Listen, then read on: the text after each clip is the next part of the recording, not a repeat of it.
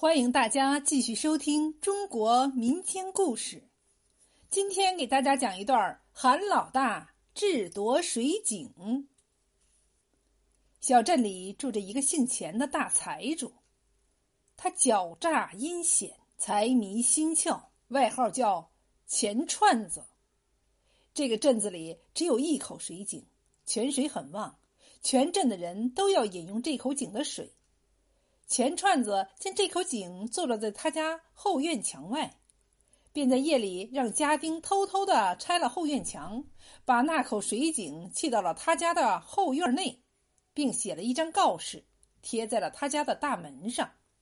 上面写着：“从今日起，凡长两条腿的都不准进我家打水，违者罚银十两。”第二天一早，人们一见肺都要气炸了，大骂起来。这时候，韩老大走过来，想了想，悄声的对大家说了一阵，大家伙呼啦一下都散了。不一会儿，人们赶着自家的牛、马、驴、骡、猪、羊，从四面八方聚拢来。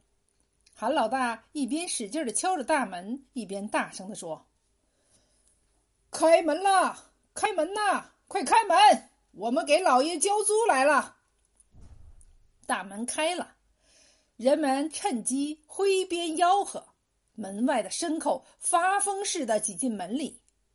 人们一直把牲口赶到后院，围着水井里三层外三层，牲口叫。人们喊，弄得满院乱哄哄的，牲口粪拉得满地都是，臭烘烘的。钱串子一看，吼道：“谁让你们进来的？没看见大门上的告示吗？”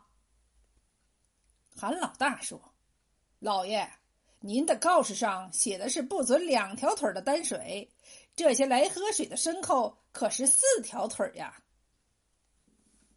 钱串子听了，该生气没办法。为了不让牲口再进来糟蹋他的院子，只好又重新拆了墙，把水井砌到了墙外。